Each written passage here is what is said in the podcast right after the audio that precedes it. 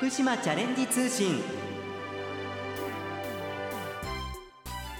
毎月最終週のこの時間は県内各地方振興局や建設事務所農林事務所からの話題などをご紹介しています。今月は相馬港湾建設事務所からの情報です。相馬港湾建設事務所では東日本大震災からの復旧に向けて早々の復興は港からをスローガンに復旧復興工事に取り組んでいます。そこで今日は震災を機に新しく生まれ変わる請戸漁港について相馬港湾建設事務所北村大輔さんにお話を伺います。北村さんよろしくお願いします。はいよろしくお願いします。今日のテーマ浪江町の請戸漁港ですが浜通り代表する漁港の一つです。北村さんから請戸漁港の歴史教えていただけますか？戸漁港は浪江町を流れる請戸川の河口にあります。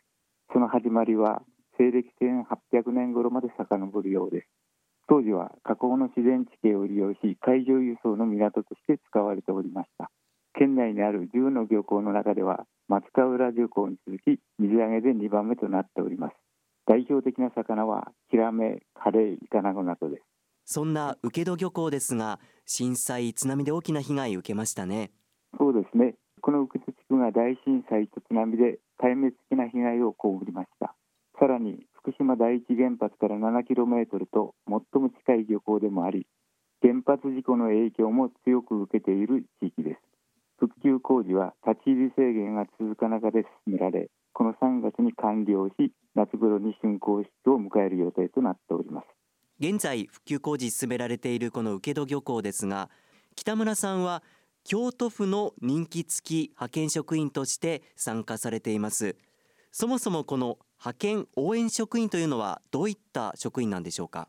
えー、大きな災害などがあった時にはその地域だけでは職員数が不足しますのでそれを補うために地方自治法の定めにより自治体同士が応援の職員を派遣するものです。相馬港湾建設事務所に全国10の都府県から東日本大震災復興のために延べ347名の技術者が地方自治法により応援のために派遣されました。北村さんご自身はいつからどんな形で参加されているんでしょうか？私は福島県の職員と一緒に相馬港湾と管内5つの漁港の復興に携わりました。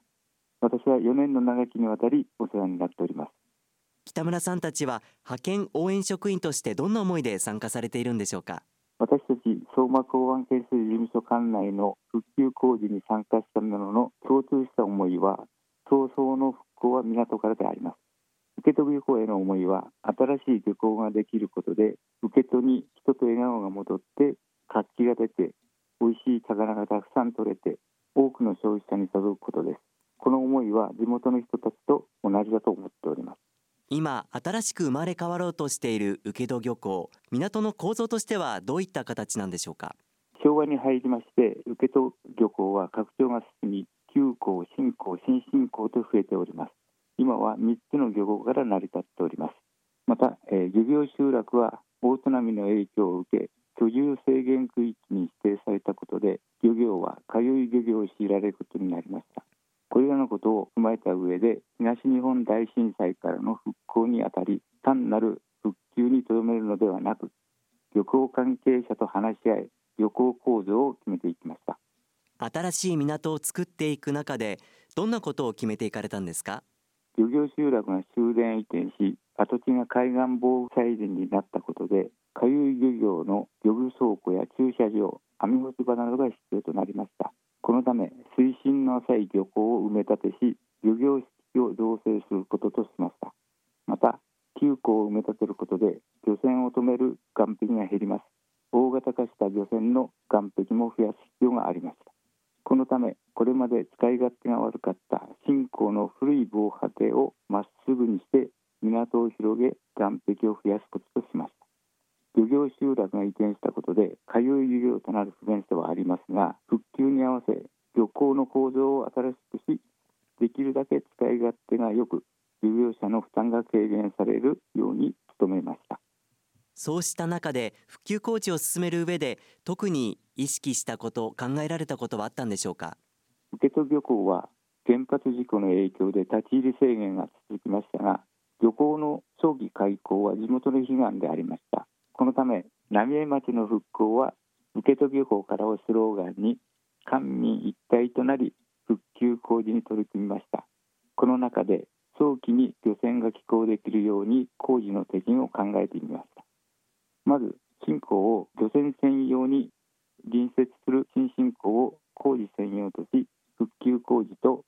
漁業活動を分離することにしました。それと漁業用の岸壁を先に直すことを考えました。そこで被災した防波堤の効果がまだある程度見込めるところは防波堤の復旧を後回しとし漁船用の岸壁の復旧を優先させました。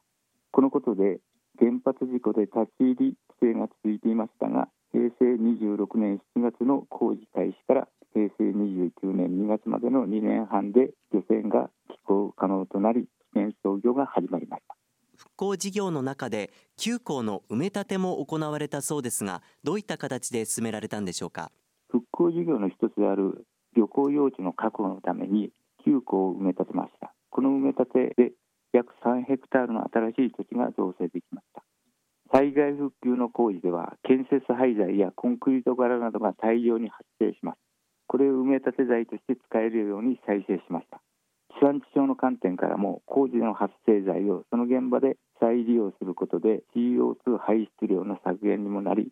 工事による環境面への負荷も最小となり軽減できたと思います。トンネル掘削では他の公共工事の残土を受け入れました。これらの埋め立て度は工学的にも環境的にも問題ないことを確認し受け入れたものです。これによって造成費はほとんどかからなかったです。港の工事を進める中で地元の皆さんとのコミュニケーションも大切にされたそうですね。はい。漁港復興工事の情報発信機としまして現地に見晴らし台を作りました見晴らし台には被災前後の集落や漁港の状況復旧方法と工事の進捗状況などを提示しました。今回の津波被害から学んだことも提示しました。それはこれまでの堤防は押し波に対して設計していたのですが今回の津波では引き波で堤防が破壊している事例が多くありましたので引き波に強い堤防構造を考えました。また海の中での工事の方法について子どもが理解できるよりもを伺いました。今子どもたちのお話も出ましたが将来を担う子どもたちへ向けた取り組みも行われたそうですね。はい、えー、漁業集落が集団移転となりまして漁港と住民との関係が希薄になることが心配されております。旅行見学会などを開いて将来を担う子どもたちの学習の場として活用してもらっております。旅行には海乾燥で壁状の施設が多くありますここに子どもたちに魚などを描いてもらうことも企画しております。これらのことで旅行や公共事業に興味を持ってもらい将来の担い手が増えることを願っております。今日ご紹介いただいています請戸漁港の復旧復興工事について問い合わせ先教えていただけますか？問い合わせ先は相馬港湾建設事務所総務課。電話は0244-26の8768です早々の復興は見事らをスローガンに取り組んできました。その復旧工事も今年の3月で完了となります。本日紹介しました受戸漁港で水揚げされた魚は浪江町内で買うことができます。漁港の近くにできた水産加工場では直売所を併設して加工品の販売をしていますのでぜひお立ち寄りください。また相馬港湾建設事務所では事務所や港湾漁港などの視察や見学会を受け入れています。小中学校の社会学習の一環としても歓迎いたします。新型コロナウイルス感染症が収まりましたら皆様からのご連絡をお待ちしております。福島から。チャレンジ始めよう。ここで福島県企画調整課と相馬港湾建設事務所からイベントのお知らせです。まずは福島県企画調整課からの情報です東日本大震災で犠牲になられた方へ哀悼の誠を捧げ復興への思いを新たにするため今年も3月11日木曜日に3.11福島追悼復興記念行事を開催します。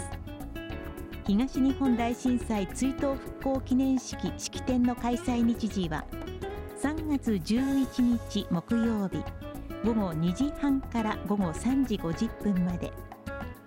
一般献花は午後5時から午後7時までとなります。開催場所は福島市にあります東方みんなの文化センターです。なお今年は新型コロナウイルス感染拡大防止の観点から復興記念式は動画配信の形で行いますので県庁企画調整課のホームページからご覧ください。また福島駅東口駅前広場をはじめ県内各会場においてキャンドルナイトを開催します。会場や時間など詳しくは県庁企画調整課のホームページをご覧いただくか県庁企画調整課電話024-521-8627までお問い合わせください。次に相馬港湾建設事務所からの企業用地分譲のお知らせです。この春常磐自動車道と東北自動車道を結ぶ復興支援道路相馬福島道路が全線開通します。相馬福島道路の完成により相馬港から東北自動車道へのアクセス性が大きく向上することに加え米沢から日本海までの流通ルートが確保されることで相馬港の物流拠点としての利便性が高まります。相馬港湾内には企業用地がありただいま分譲中です。お問い合わせは相馬港湾建設事務所総務課公営担当電話0244-26の7214までどうぞ。また相馬港の敷地内には一般向けの各種スポーツ施設や釣りを楽しめるエリアがあります。ぜひご利用ください。お問い合わせは相馬港湾建設事務所総務課。電話0244-26の8812まで。皆さんのご利用をお待ちしております。今日は震災を機に新しく生まれ変わる請戸漁港について相馬港湾建設事務所北村大輔さんにお話を伺いました。さて番組では感想を寄せくださった方先着5名様にきびたんグッズをプレゼントします。ご希望の方ははがきまたはファックスでご応募ください。宛先です。はがきは郵便番号960-8655福島市ラジオ福島。ファックスは024-535-3451まで。福島チャレンジ通信の係までお寄せください。皆さんからたくさんのご応募をお待ちしております。次にきびたん公式ツイッターのお知らせです。きびたんの公式ツイッターでは県内外を飛び回っているきびたんが身の回りの出来事などを写真と一緒にツイートしています。ご覧になる場合は県の公式ホームページきびたんの部屋からどうぞ。最後に福島県公式フェイスブック福島から始めようのお知らせです。